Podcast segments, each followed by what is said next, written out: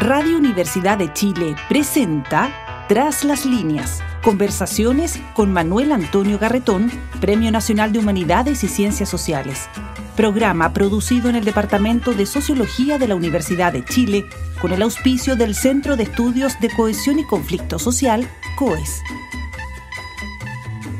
Muy buenas tardes.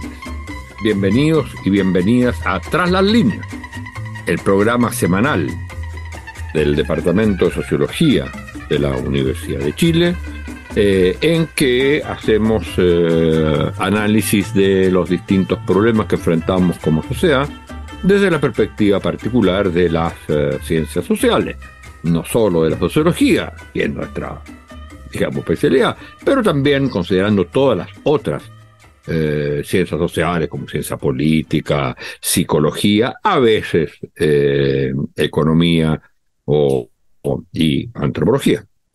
El eh, programa de hoy lo vamos a destinar a eh, pensar eh, sobre este problema de desconexión que hay entre la sociedad, lo social, la gente, y la política. Y el cómo se da fundamentalmente en dos sectores. Uno es el sector de evangélicos progresistas. Normalmente uno está acostumbrado a que los evangélicos sean vistos como más bien conservadores. Bueno, hay un grupo de conservadores, de evangélicos progresistas. Eh, a ver cómo se movilizan o cómo entran más en política. Y también el, eh, el caso de las mujeres y el aumento en el último tiempo de su interés en política, que siempre era eh, relativamente menor que el de, em, que el de los hombres. Eh, pero antes vamos a ver el contexto general en que esto ocurre, en que la, se produce la inserción o el rechazo de la política que tiene que ver con, eh, según nos dice nuestra invitada de hoy, con la, el debilitamiento. Alguien podría decir erosión, ella usa otro concepto, eh, del eh, lazo social o del contrato social. Y eh, cómo se puede reconstituir ese contrato social que está en la base de todos los conflictos y sobre todo de las búsquedas de soluciones eh, o de acuerdos en la sociedad para resolver problemas. Y esos acuerdos no llegan, son parciales. Es decir, estamos en la crisis de un contrato social y en las dificultades de establecer eh, otro. De eso hablaremos con nuestra invitada de hoy, que es una distinguida cientista política y eh, historiadora, porque tiene un doctorado en ciencia política en la Universidad Northwestern, pero a su vez es licenciada en historia y ciencia política de la Universidad Católica. Ella eh, trabaja fundamentalmente temas de representación y participación política, tiene muchas investigaciones al respecto, y participa también en el eh, COES, que es el, la otra institución que, digamos, auspicia eh, este programa, que es el Centro de Cohesión y Conflicto Social, que es un centro multidisciplinario y multiinstitucional o interinstitucional, que abarca varias instituciones. Y ya estamos en el segundo año de colaboración eh, con ellos. Bueno, Isabel, muchas gracias por estar con nosotros eh, y para conversar de los temas que has estado investigando al respecto. Quisiera partir precisamente por eh, esta pregunta más general estamos en presencia de un contrato social que cohesiona poco. Hay poco de ese contrato. La gente no se siente representada o participante o parte de ese contrato. Lo ve como algo eh, ajeno. No así el mundo político que se da cuenta que eso está quebrado y que busca soluciones políticas para ello. ¿Cuáles son las dimensiones de, eh, de, eso, de esa pérdida, digamos, de cohesión o de implantación o de legitimidad del actual contrato social? Sí, bueno, parto por eh, agradecer la, mm, eh, la invitación Espero que no se escuche ahí, justo que me están tocando el timbre. Eh, sí, bueno, este contrato social está, que guía en el fondo de alguna manera cómo como sociedades y comunidades políticas buscamos em, de alguna manera enfrentar y resolver los problemas comunes, cuáles son los acuerdos básicos implícitos, ¿no?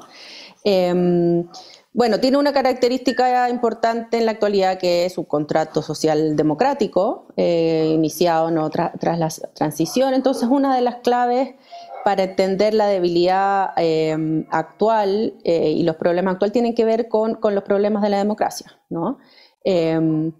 Y los problemas que tienen múltiples dimensiones, o sea, hay una eh, que tiene que ver con representación y la baja identificación que producen em, los actores políticos centrales, como son los partidos políticos, eh, pero también, y esto ciertamente es un problema eh, para nada exclusivo de Chile, no lo vemos en general en la región, los problemas del sistema democrático para resolver... un paquete.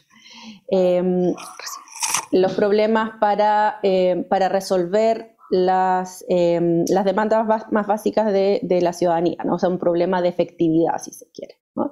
Entonces, si es que que, y esto, y esto lo vemos reflejado cotidianamente en esta visión de que eh, los políticos no son capaces de ponerse de acuerdo, ¿no? Entonces que finalmente este sistema que nos hemos dado para eh, resolver los conflictos y eh, dar algún tipo de solución a los problemas sociales no, no está siendo efectivo, ¿no? Entonces esa es una dimensión del, em, del problema Em, que podríamos llamar de este, de, este contrato social eh, democrático y por otra parte obviamente hay todo eh, bases sociales de, de, este proceso, ¿no? los debilitamientos de los procesos de representación en general, eh, que tienen que ver con que los partidos han dejado de tener vínculos con la sociedad, que, em, las sociedades, o sea, los vínculos comunitarios, también sociales, que muchas veces eran las bases de, eh, la relación, de la representación, también se, se ha eh, debilitado. Y de nuevo, esto tampoco son problemas exclusivos a Chile y no, no, no, hemos encontrado formas alternativas de, em, de reconstruir esos vínculos. ¿no? En estas nuevas sociedades que son mucho más individualistas, ¿no? donde existen menos formas em, de, de, acción comunitaria. Entonces, eso hace, por ejemplo, que la representación eh, y las preferencias electorales sean muy inestables. Entonces, eso como a, nivel eh, general em, del, del, contrato social, o sea, estamos en, eh, está asociado también en términos más formales, podría uno decirse como las reglas escritas que existen al respecto están en, en la Constitución y ahí, bueno, venimos arrastrando un problema hace hace varias décadas que claramente no ha tenido eh, solución y el proceso actual parece tampoco ir hasta este momento, bueno, bastante incierto, no sabemos en qué, en, qué va a terminar, ¿no? Entonces, como, como bien decías en la introducción, estamos entre la crisis de, del sistema actual em, de, organizarnos y de, y de resolver eh, conflictos. Em, bueno, entonces esta idea de, contrato social, que es en el fondo un contrato implícito eh, entre eh, la ciudadanía, si quiere, eh, y, em, y, las autoridades que nos rigen. ¿no? De alguna manera aceptamos que nos rijan estas autoridades y aceptamos las decisiones que se toman de, de parte del sistema em, político como entendiéndolas como legítimas, ¿no? Ese acuerdo implícito que obviamente está mediado por una serie de instituciones Em, se, ha ido, se ha ido debilitando en, cierto sentido por, por, una sensación de que la autoridad o eh, la política no ha cumplido con eh, lo que debiera ser, que es por una parte representar los intereses de la ciudadanía organizar y representar esos intereses y dar respuesta, eh, básicamente políticas públicas que resuelvan las demandas o aborden las demandas sociales. ¿no? Eh, esa es la dimensión de crisis, por decirlo así, eh, de la democracia, ¿no es cierto? Como, el, como efectivamente el sistema que permite, que gobierna, pero que a su vez permite resolver los problemas de la ciudadanía. Pero tú señalabas también otros elementos en, eh, en tu trabajo que tiene que ver con el tema de la, si no mal no recuerdo, la segunda era la crisis de confianza. Sí, o sea, claramente está, está relacionado, ¿no? Creo que la confianza se, eh, se debilita en parte por, por, esta sensación de que no se, eh, el sistema no es efectivo, ¿no? Pero obviamente tiene dimensiones mucho más amplias. Hemos visto en las, en las últimas décadas como la confianza en general en las instituciones ha decaído, eh, no solo en las instituciones políticas, sino lo hemos visto, bueno, no sé, la crisis de la Iglesia Católica es tal vez como uno de los grandes em, ejemplos de eso, pero en general hay una crisis em, de confianza y también de confianza interpersonal, ¿no? Confiamos muy poco en, eh, en el otro, ¿no? Entonces, eso evidentemente dificulta también em, eh, esta tarea de representación y esta idea de, que somos parte también de, eh, de esta comunidad, ¿no? ¿no? confiamos ni en el, ni para abajo, ni, o sea, ni para el lado, ni para arriba.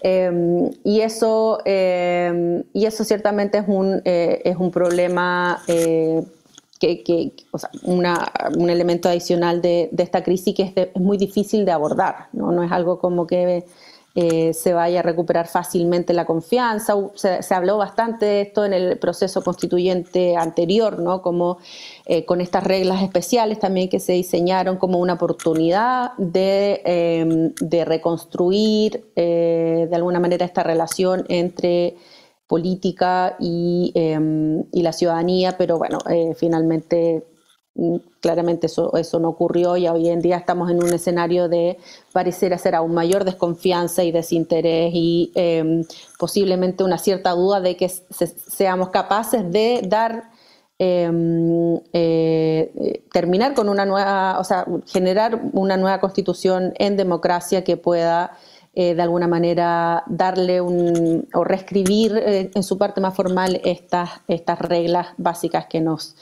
Tú eh, que nos guían.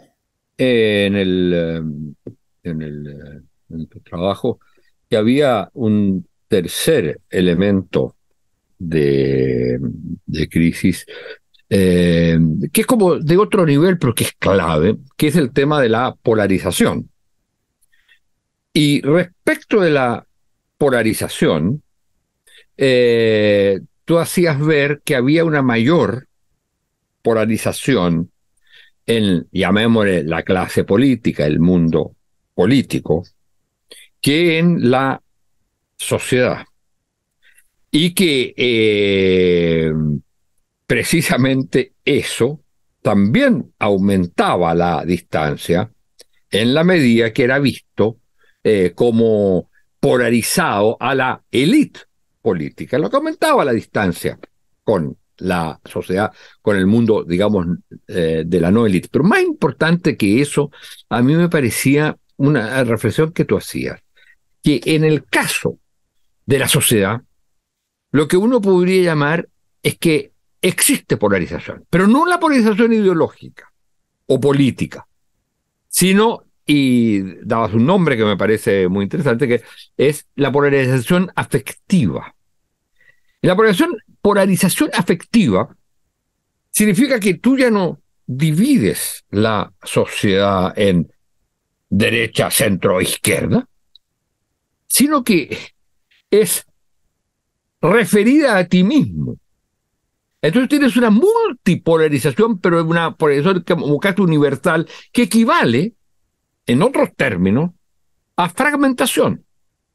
Es una sociedad fragmentada porque hay una polarización eh, en que yo quiero obtener las cosas que me parece que tengo que tener y cada uno y cada grupo está en lo mismo sin el espacio común. Y entonces esa fragmentación o polarización eh, afectiva es, eh, digamos, es una prueba al nivel de la sociedad de que hay este debilitamiento, de este sentirse parte de una sociedad o parte de una comunidad política.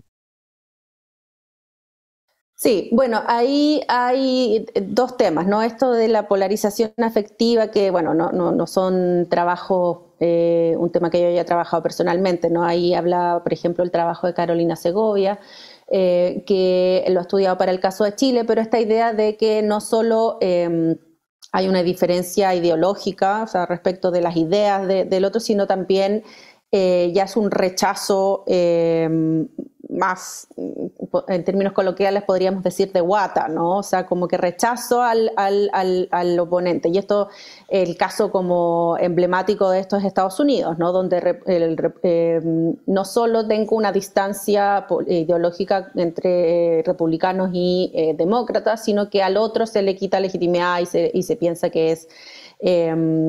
no sé, eh, por ejemplo, hay encuestas que muestran eh, cómo los, se perciben que el otro que es tonto, que son flojos, que son una serie de cosas que ya eh, evidentemente superan las diferencias políticas que se puedan tener y hacen muy difícil el, diálogo político, ¿no? Si yo no le, no le asigno em, legitimidad a mi adversario, bueno, es muy difícil que pueda em, eh, que, se pueda dialogar, ¿no? Y eso, eh, y eso se ha visto que ha aumentado en general en la sociedad, donde ya no solamente yo me considero alguien de derecha, sino que además tengo un rechazo muy profundo a sectores de izquierda, ¿no? Por ejemplo, y eso se vio también en el, en el plebiscito, ¿no? Como que el, en particular entre, em, entre el, campo de la prueba, donde eh, no era solo que yo defendiera esa postura, sino que se convirtió en una identidad muy fuerte y el rechazo, eh, al rechazo, valga la redundancia, también era muy, muy eh, fuerte, no solo de que defendieran una postura distinta, sino de que es una serie de atributos que se le puede em, asignar a esas personas, ¿no? Eh, entonces eso eh, evidentemente dificulta eh, la, la, convivencia democrática y la posibilidad de, llegar a acuerdo, pero como bien mencionabas, eso es algo que se da sobre todo en sectores más educados y más de, la élite, ¿no? A nivel de, em, em, sectores más, populares, lo que predomina es em, el desinterés y, el, desapego mucho más profundo con Em, con, el sistema, ¿no? Y con el sistema muy en su conjunto, ¿no? Y por eso, bueno, estos, a veces estos liderazgos más bien populistas lo captan también, esta idea de ni izquierda ni derecha, sino que son todos lo mismo, son todos los, la clase política, ellos los que eh, no son capaces de ponerse de acuerdo. Eso, em, sí. E, eso, conecta con, con un problema eh, de fondo. Ahora, uno por un lado se preguntaría, bueno, ¿cómo se sale de esto? Eh, porque en el, si uno si tuviéramos una sociedad con una confrontación estrictamente ideológica, política, representada por actores que representan a la sociedad, uno dice, bueno, hay reglas del juego para eso. Y por otro lado, eh, se pueden buscar a nivel de élite, teóricamente, acuerdos. Pero eso no. Cuando no existen los partidos que representan a la sociedad, esta queda de alguna manera fuera y aumenta entonces su rabia o su malestar o como se le quiera, como se le quiera llamar. Ahora, ese el diagnóstico que, que tú haces y que yo estaba tratando de resumir, eh, tiene, eh, plantea lo siguiente. Uno, ¿cómo se sale de esto? Pero las conclusiones eh, que uno sacaría, y tú lo haces en tu trabajo, es más bien pesimista respecto, por ejemplo, al actual proceso.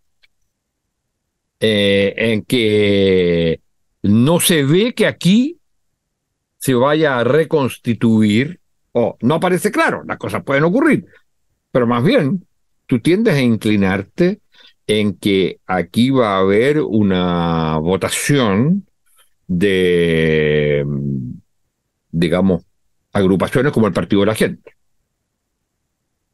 que representa más bien diversidad y rechazo que eh, búsqueda o de, cohesión.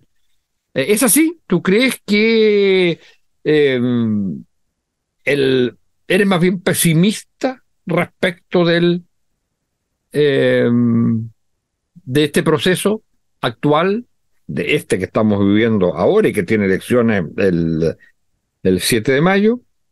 Eh, y si es así, ¿cuál, ¿qué salida ves tú hacia el futuro? Sí, bueno, la segunda parte creo que sobre la salida no, no, sé si tengo mucha, mucha respuesta, ¿no? Pero, eh, pero como decías bien, claro, se da esta paradoja de que em, eh, en cierto sentido la, ciudadanía reclama mucho que eh, las élites políticas sean capaces de ponerse de acuerdo y dar soluciones a ciertos problemas pero cuando esos partidos no eh, se vinculan eh, de manera orgánica con la sociedad, eh, claro, aparece esta negociación por un lado y la sociedad por otro, ¿no? Y, eso, y el proceso constituyente es un perfecto ejemplo de eso. O sea, se celebra y celebramos mucho de que se haya logrado este segundo acuerdo el año pasado que dio inicio a este proceso, o sea, que los partidos, desde el Partido Comunista hasta la UDI, hayan sido capaces de ponerse de acuerdo y diseñar estas bases y diseñar estas nuevas eh, reglas y este nuevo órgano. Em, entonces, ¿qué es lo que uno esperaría ¿no? de la política? ¿no? Que, se pongan de acuerdo eh, los distintos sectores y negocien. Evidentemente nadie, nadie quedó completamente feliz, eh, pero es lo que uno espera de una negociación política. Sin embargo, como esos eh, partidos tienen baja representación, claro, hay un montón de sectores que, eh, que no ven como legítima esa, negociación o que estén tomando decisiones por ellos, ¿no? Y esto en el lenguaje coloquial que se habla mucho en la idea de la cocina, ¿no? Y eso tiene que ver con eso, con que no hay una identificación con esos sectores y no, por lo tanto no se les asigna legitimidad a esa decisión. Em, y, eh, y, eso es algo que evidentemente o sea, es casi inevitable que no tenga algún tipo de repercusión electoral, ¿no? En, las elecciones que vamos a tener ahora, más aún con un escenario de voto obligatorio, porque en el escenario previo lo que ocurría es que, bueno, esa gente simplemente eh, que no estaba contenta con el sistema más en su conjunto y que además tiene bajo interés, eh, se restaba, ¿no? Y por eso tuvimos un proceso, unas elecciones de convencionales previas, hace dos años, que tuvieron un 43% de participación, ¿no? La gente simplemente se restó. En este caso no se puede restar o, o eh, si se resta va a ser eh, multada, ¿no? Entonces evidentemente vamos a tener una participación mucho mayor, em, pero a su vez, claro, no se sienten representados por los partidos más, más tradicionales que, que, que, eh, llevaron a cabo esta negociación, ¿no? Entonces, Em, es muy probable que eh, a, partido, a, los, dos partidos que no firmaron, los únicos dos partidos que tienen representación y que no firmaron em, representación en el Congreso y que no firmaron este acuerdo, que son el Partido de la Gente y el Partido Republicano, eh, posiblemente les va a ir muy bien, ¿no? En parte recogiendo ese sentimiento de, que todo esto eh, son negociaciones de las élites y que no se está respondiendo a las demandas reales de la ciudadanía. Em, y todo indica, o sea, algunas encuestas que, han salido y también como eh, lo, que, lo que se percibe pareciera ser que esos van a ser eh, los sectores más premiados en esta, em, en esta elección, ¿no?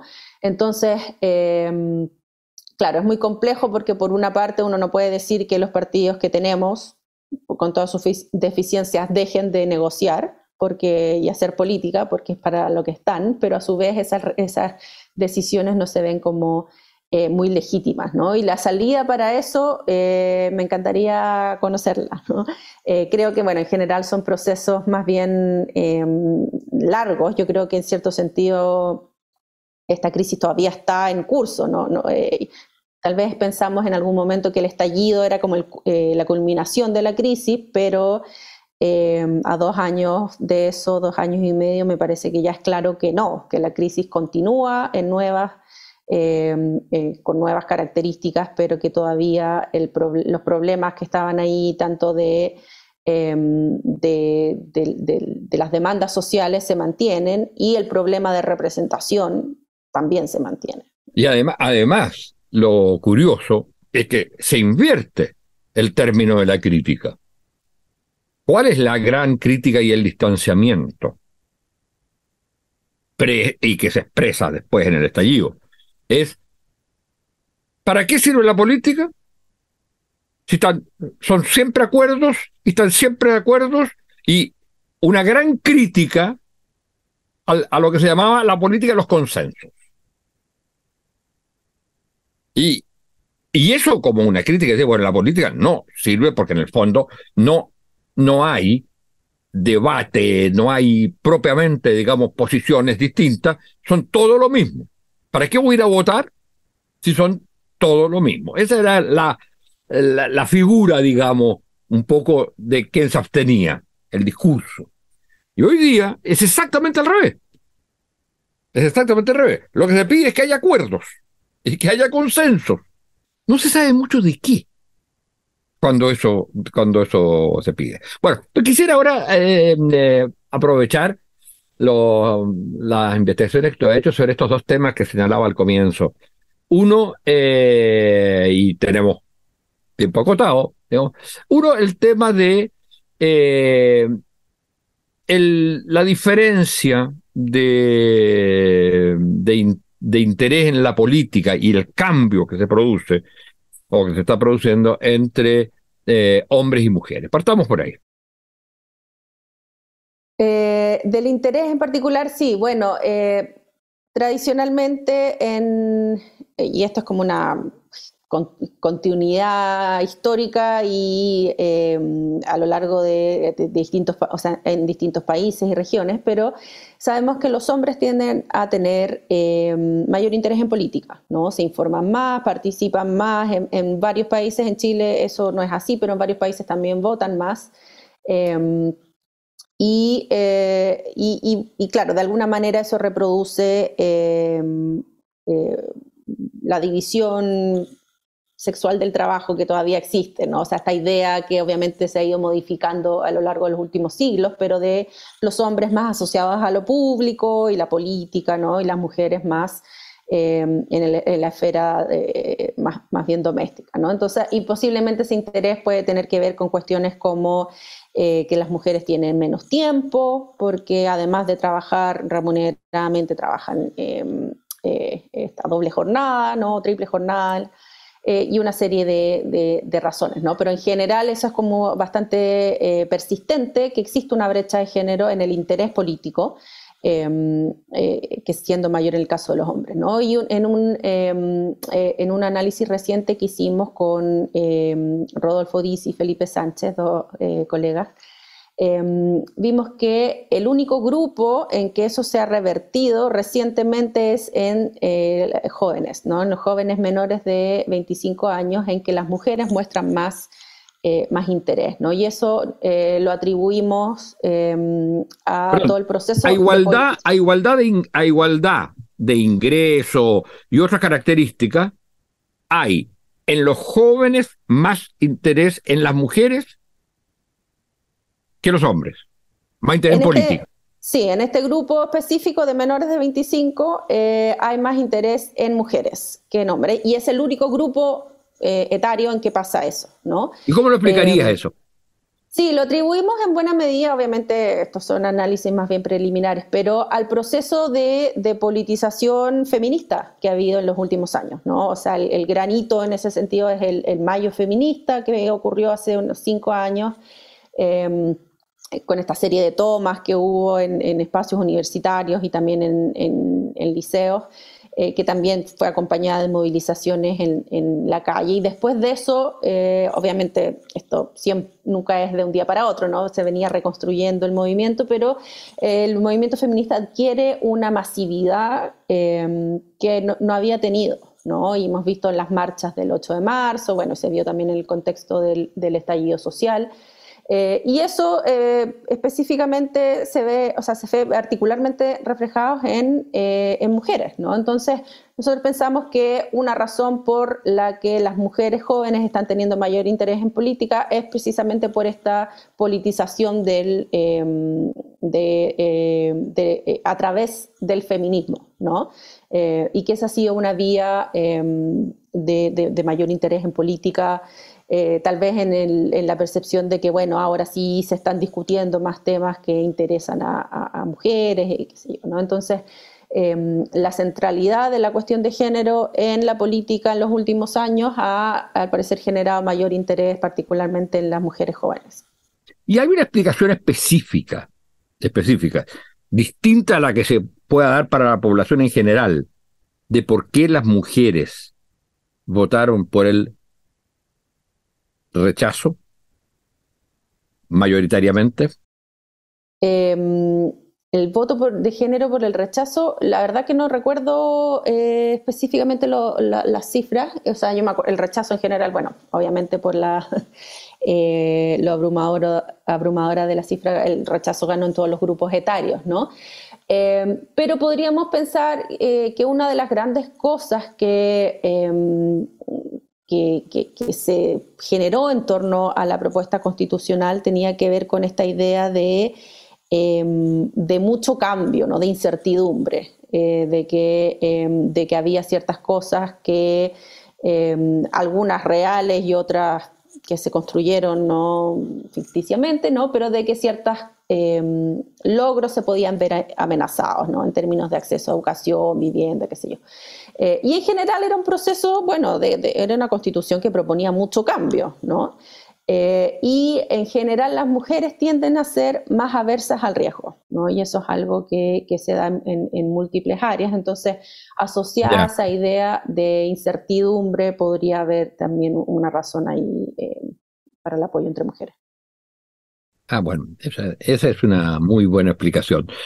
Una palabra corta porque tenemos que terminar, respecto de eh, esta eh, mayor movilización política que se estaría produciendo en los sectores eh, evangélicos, digamos, pero progresistas, porque la movilización política en el mundo evangélico ha tendido a ser lo fue también en el plebiscito de Colombia, por ejemplo, eh, más bien de índole claramente conservador.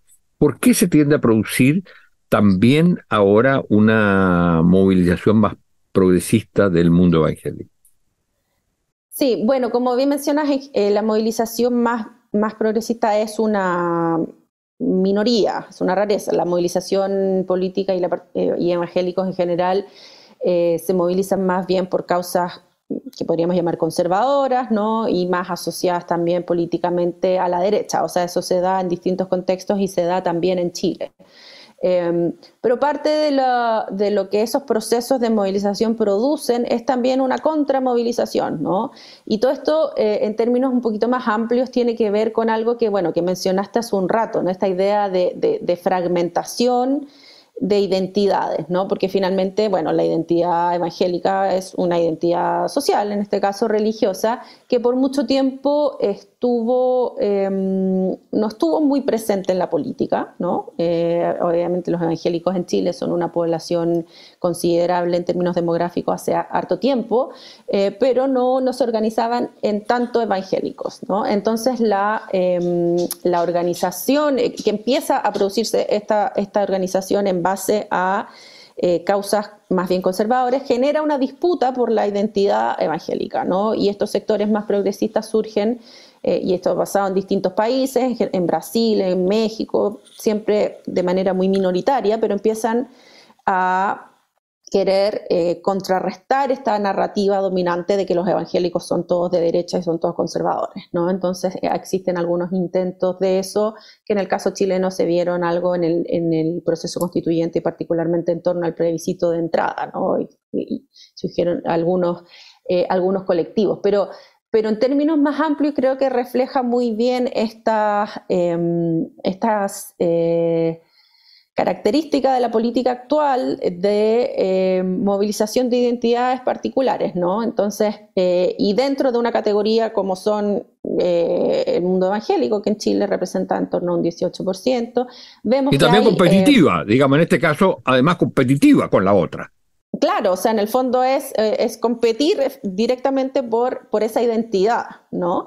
Eh, en un caso, claro, el sector más evangélico dice representar al mundo evangélico y los otros surgen y dicen, esperemos un momento, no somos todos iguales, no somos todos así, y si uno mira los datos, por ejemplo, de encuestas, efectivamente el mundo evangélico es relativamente eh, diverso. Y además en su mayoría tampoco está movilizado, ¿no? Los que se movilizan, como en cualquier grupo, son, son siempre una, una minoría, ¿no? Pero, pero refleja bastante bien em, estas dinámicas de, de movilización, de, de, agendas más bien em, específicas, y también refleja, bueno, los cambios que había en los procesos de... Em, de representación, ¿no? O sea, los, evangélicos empiezan a movilizar porque se sienten que sus agendas no están representadas, ¿no? Por los partidos.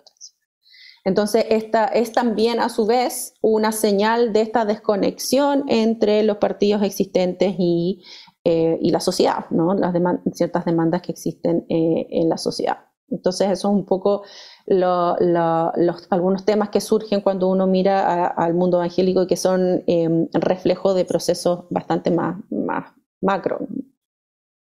Bueno, muchas, muchas gracias, Isabel Castillo, por haber estado con nosotros por esta conversación sobre los temas de crisis del contrato social, sobre la politización relativa de ciertos sectores de lo evangélico y por la evolución del interés de las mujeres en eh, política. Muchas gracias eh, por estar con nosotros y muchas gracias a ustedes, señoras y señores auditores y auditores, por habernos escuchado y será hasta la próxima semana.